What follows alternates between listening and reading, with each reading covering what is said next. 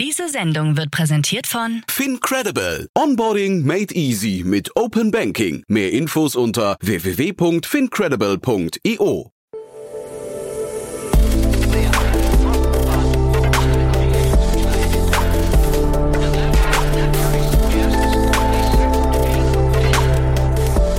Startup Insider Daily. Herzlich willkommen zu Startup Insider Daily. Mein Name ist Jan Thomas und heute zum zweiten Mal bei uns Nam Truong, der CEO und Gründer von Stable Energy. Das Unternehmen, der Name verrät es ja eigentlich schon, ist im Energiesektor unterwegs und baut Batteriespeicher aus Autobatterien. Das heißt Batterien, die durch Stable Energy ihren zweiten Lebenszyklus, ihr zweites Leben erfahren. Ist ein spannendes Modell und das finden auch Investoren, denn gerade gab es in der Series A Finanzierungsrunde 15 Millionen Euro stattlich, vor allem vor dem Hintergrund, dass es natürlich ein bisschen schwierige Zeiten sind, erst recht für Hardware-Startups und das ist natürlich Stable Energy. Deswegen freut euch jetzt auf ein tolles Gespräch mit Nam Truong, dem CEO und Gründer von Stable Energy. Werbung.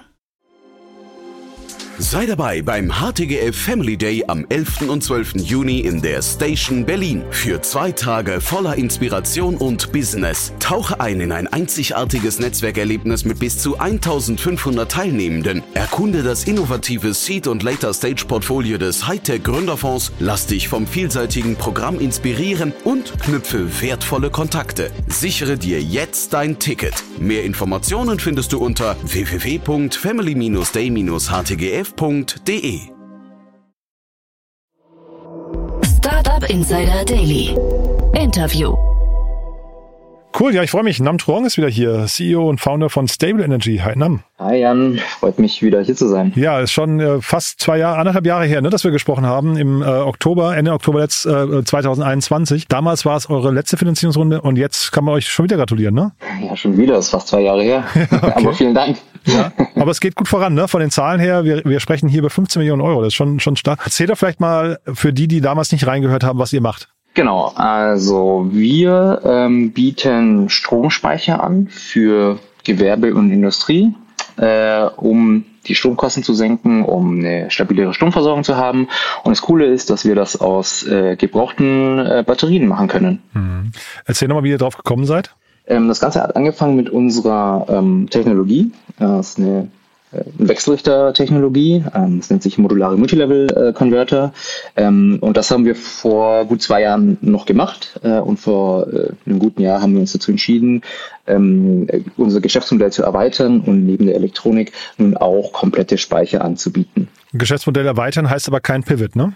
Nee, kein Pivot. Wir machen das alte Geschäftsmodell weiterhin. Ähm, jetzt bieten wir eben äh, quasi das erweiterte Produkt äh, an mit den Batterien und den Schränken drumherum, einfach um einen größeren Markt zu erreichen. Mhm. Und magst du den Markt mal kurz umreißen? Was ist das für ein Markt? Wen interessiert ihr da? Genau, also primär geht es jetzt um produzierendes Gewerbe, Logistiker, äh, Agrikultur äh, und solche Geschichten, die in der Regel eine Photovoltaikanlage auf dem Dach haben und mehr davon ähm, selber nutzen möchten, anstatt das für sehr wenig ähm, Einspeisevergütung ins Netz äh, zu verkaufen.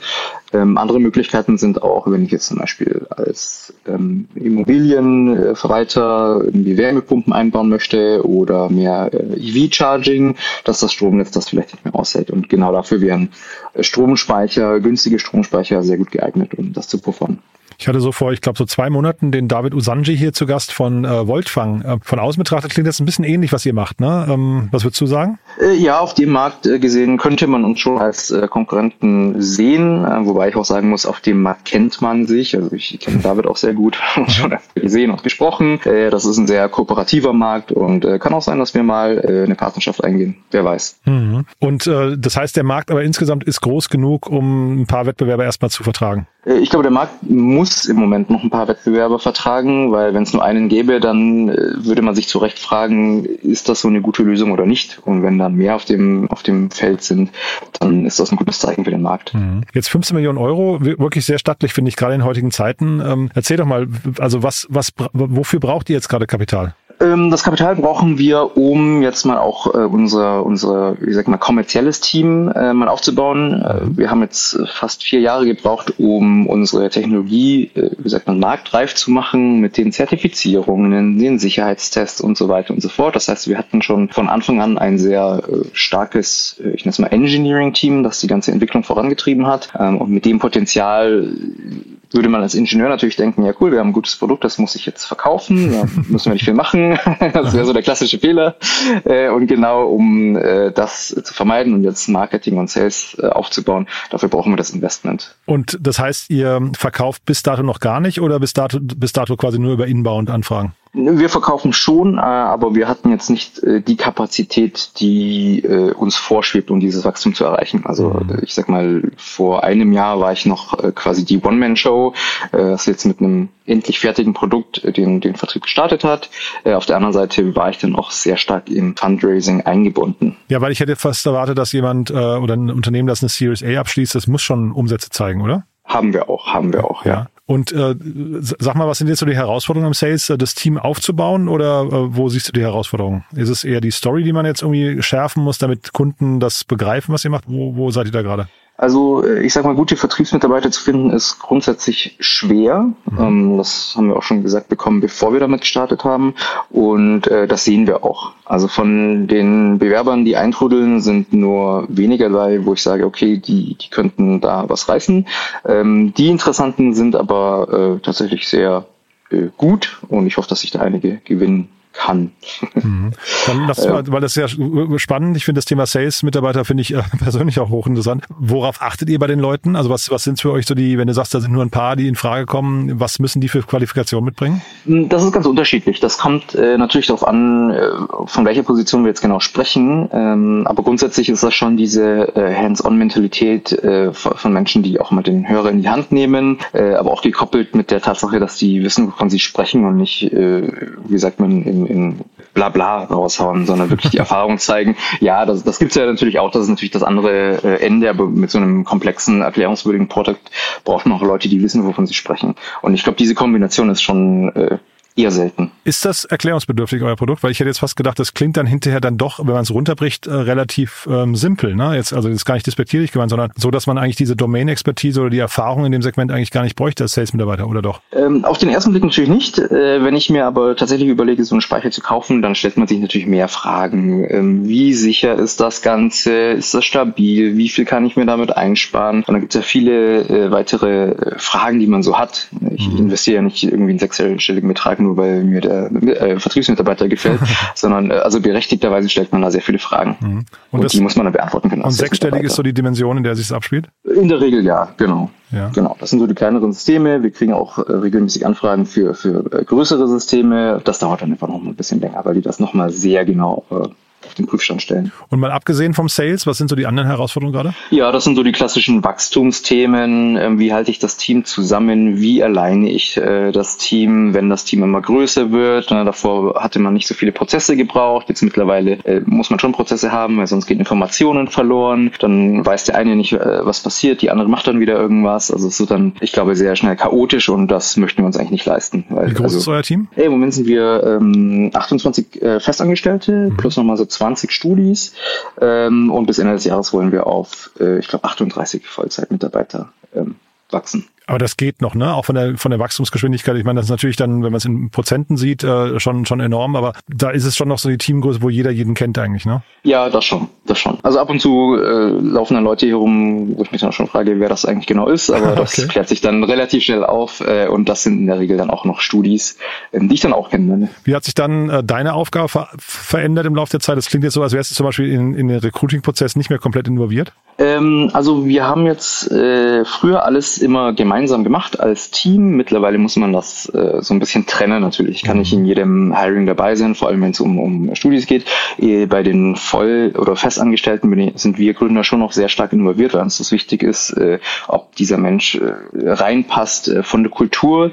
Ähm, ich meine, klar, wir möchten uns divers aufstellen, aber es muss auch reinpassen. Also ähm, wenn es da zu große Clashes gibt, dann funktioniert das einfach nicht. Also da sind wir schon noch dabei dabei. Mhm. Ähm, ansonsten auch unter uns Gründern hat sich das das äh, ist so langsam aufgeteilt. Ich war vor zwei Jahren noch sehr involviert in der ganzen äh, Produktentwicklung, in der im ganzen Engineering.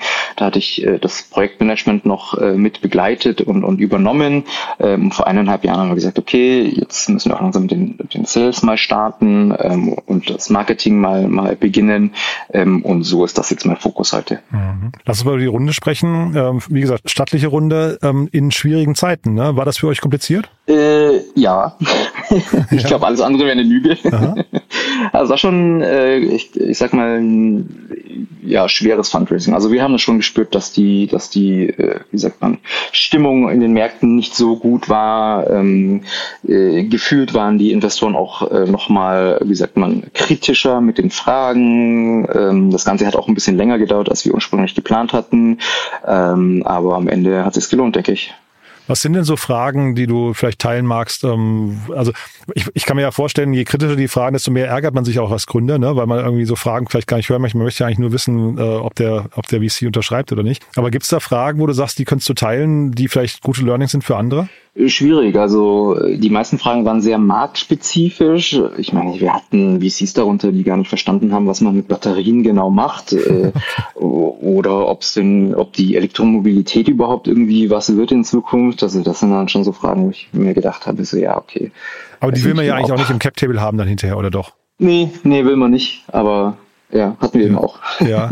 Aber das heißt, ähm, ihr, also ihr seid dann auf, äh, sag mal, wahllos auf Leute zugegangen? Nee, das auch nicht, ne? Man selektiert schon gut vor, oder nicht? Ja, absolut. Also ich meine, wir sind ja auch ein sehr, äh, wie sagt man, hardwarelastiges Unternehmen, mhm. äh, vor allem jetzt äh, mit, mit der Erweiterung auf ganze Batteriespeicher, da kommen gar nicht mehr so viele in Frage tatsächlich. Mhm. Also die meisten machen äh, ja vor allem Software und die kommen ja gar nicht in Frage. Also selbst wenn sie bereit wären zu investieren, würde ich mir das nochmal zweimal überlegen, weil die haben dann ganz andere Erfahrungen und Erwartungen. Und wenn man das als, als Hardware- und Cleantech-Unternehmen nicht äh, eins zu eins dann, wie sagt man, abbilden kann oder, oder die, die Ergebnisse zeigen kann, dann sorgt das für Enttäuschungen und ich glaube, das ist dann eher schwierig in der Zusammenarbeit. Mhm. Und jetzt vielleicht magst du noch mal durchführen durch die Runde. Ähm, äh, sag mal, Lead VC nicht aus Deutschland, war das für euch, war, ist das ein Problem? Nee, wahrscheinlich nicht, ne? Nö, gar nicht. Also wir haben ja auch Ambitionen, äh, uns zu internationalisieren und von daher war das äh, sogar eine, eine willkommene Wahl, äh, einen internationalen Investor ähm, äh, sich reinzuholen, weil das nochmal andere Sichtweisen reingibt. Dann, dann sind wir nicht nur noch auf den, auf den Dachmarkt, äh, wie gesagt, beschränkt von, von der Denkweise, sondern äh, werden quasi so ein bisschen schon hingepusht, äh, deren äh, Heimmarkt äh, sich anzuschauen. Mhm. Nordic äh, Alpha, ne? Alpha Partners. Kannst du mal kurz zwei Sätze zu denen sagen? Ich kenne die nicht. Mhm. Ja, äh, überraschend, die haben in Deutschland oder in der Dachregion äh, nicht, also sind nicht so bekannt. Ähm, in Skandinavien tatsächlich schon sehr bekannter großer Fonds äh, äh mit, ich glaube, die haben 280 Millionen äh, geraced jetzt dann, ähm, mhm. äh, wirklich als Clean Tech und äh, Deep Tech und Hard Tech Fund, ähm, mit dem Ziel vor allem, äh, wie sagt man, Clean Tech Investments zu, zu pushen. Mhm. Und UVC ist bei euch noch dabei, ne? Die, also die machen ja gerne Hardware, das ist ja, ähm, ist ja bekannt eigentlich, ne?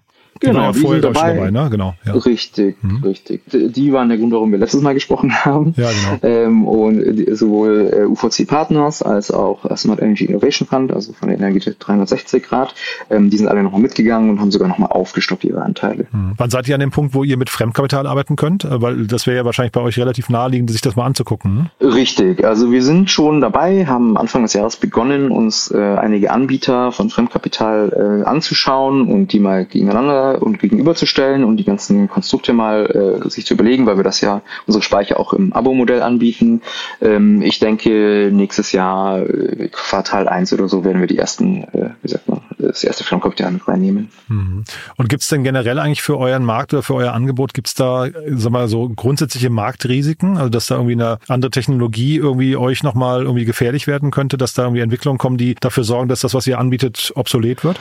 Mm, also es könnte sein, dass äh, eine spezielle Technologie, wie sagt man, obsolet wird. Äh, darunter fällt beispielsweise eventuell auch mal Second Life. Ähm, also wir sind nicht an Second Life gebunden. Wir glauben, dass das äh, die sinnvolle Maßnahme ist, Batterien weiter zu verwenden. Aber kann sein, wenn die Preise fallen, wenn die Regularien sich ändern, dass wir dann auf neue Batterien zurückgreifen müssen. Das ist aber auch okay, ähm, weil, weil das nicht so unser großes Risiko ist. Ansonsten das Marktrisiko ist dann immer sehr geografisch eingeschränkt. Also wenn jetzt irgendwie irgendwie die Bundesregierung irgendwas beschließt, was äh, Batteriespeicher unattraktiv macht, dann müssten wir auf andere Märkte äh, ausweichen. Mhm. Aber das ist dann quasi eine Agilität, die kriegt man hin, ja? Ja, cool. Also. Ja, klingt spannend. Ähm, du, dann sind wir mit meinen Fragen durch. Ich habe jetzt rausgehört, ähm, zehn neue Mitarbeiter sucht ihr bis Ende des Jahres. Genau, bis Ende des Jahres. Nächstes Jahr werden es dann nochmal mehr. Ich glaube, da möchten wir auf insgesamt, boah, muss ich nachrechnen, ich glaube fast 70 äh, Leute anwachsen. Okay, stark. Nee, mir geht es nur darum, wer sich bei euch bewerben darf und äh, wo, wo ihr quasi auch äh, Leute sucht.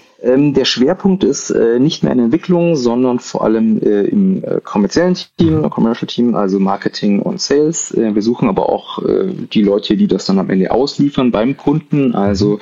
ganze Operations-Bereich mit Logistik, mit Projektmanagement, äh, solche Geschichten. Mhm. Und remote äh, oder in München? Äh, gerne auch remote. Ähm, da gibt es bei uns gar keine Vorgabe, also bei uns gibt es keine Anwesenheitspflicht. Die meisten kommen trotzdem sehr gerne her. Cool. Du, dann hat es mir großen Spaß gemacht. Haben wir irgendwas Wichtiges vergessen? Ich glaube nicht. Fällt zumindest nicht ein. ja, perfekt. Na, vielen Dank, dass du da warst. Dann drücke ich die Daumen für die nächsten Schritte und dann hören wir uns vielleicht spätestens in einer, äh, anderthalb Jahren wieder, ne? Super, ja. Cool. Ja, Bis hat dahin, mich ne? gefreut. Ne? Mich auch. Ciao. Danke dir. Ciao. Startup Insider Daily der tägliche Nachrichtenpodcast der deutschen Startup-Szene. Das war Nam Truong, CEO und Gründer von Stable Energy. Super, ne? Also sehr spannendes Thema, muss ich sagen. Natürlich sehr zeitgeistig. Andersrum finde ich es immer großartig, wenn äh, Gründerinnen und Gründer hier auch ehrlich sind und sagen, hey, wir haben zwar jetzt eine große Runde abgeschlossen, aber es war nicht einfach auf dem Weg dahin. Und äh, das ist natürlich momentan dem Marktumfeld geschuldet wissen wir alle, ist nicht ganz leicht und dann erst recht natürlich für Hardware-Startups. Umso spannender und äh, bemerkenswerter, dass die Runde abgeschlossen wurde in der Höhe, finde ich großartig. Bin sehr gespannt, wie es weitergeht. Wenn es euch gefallen hat, gerne weiterempfehlen. Ihr wisst ja, wir freuen uns immer über neue Hörerinnen und Hörer.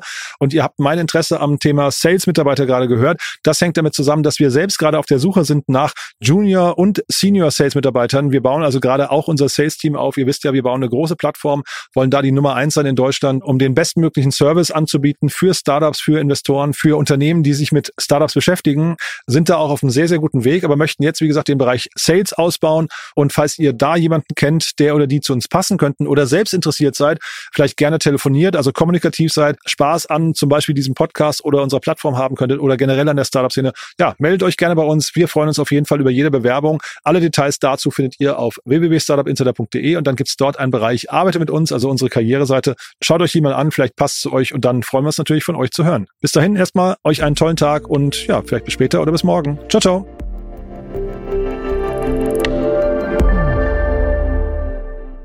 Diese Sendung wurde präsentiert von Fincredible. Onboarding made easy mit Open Banking. Mehr Infos unter www.fincredible.io.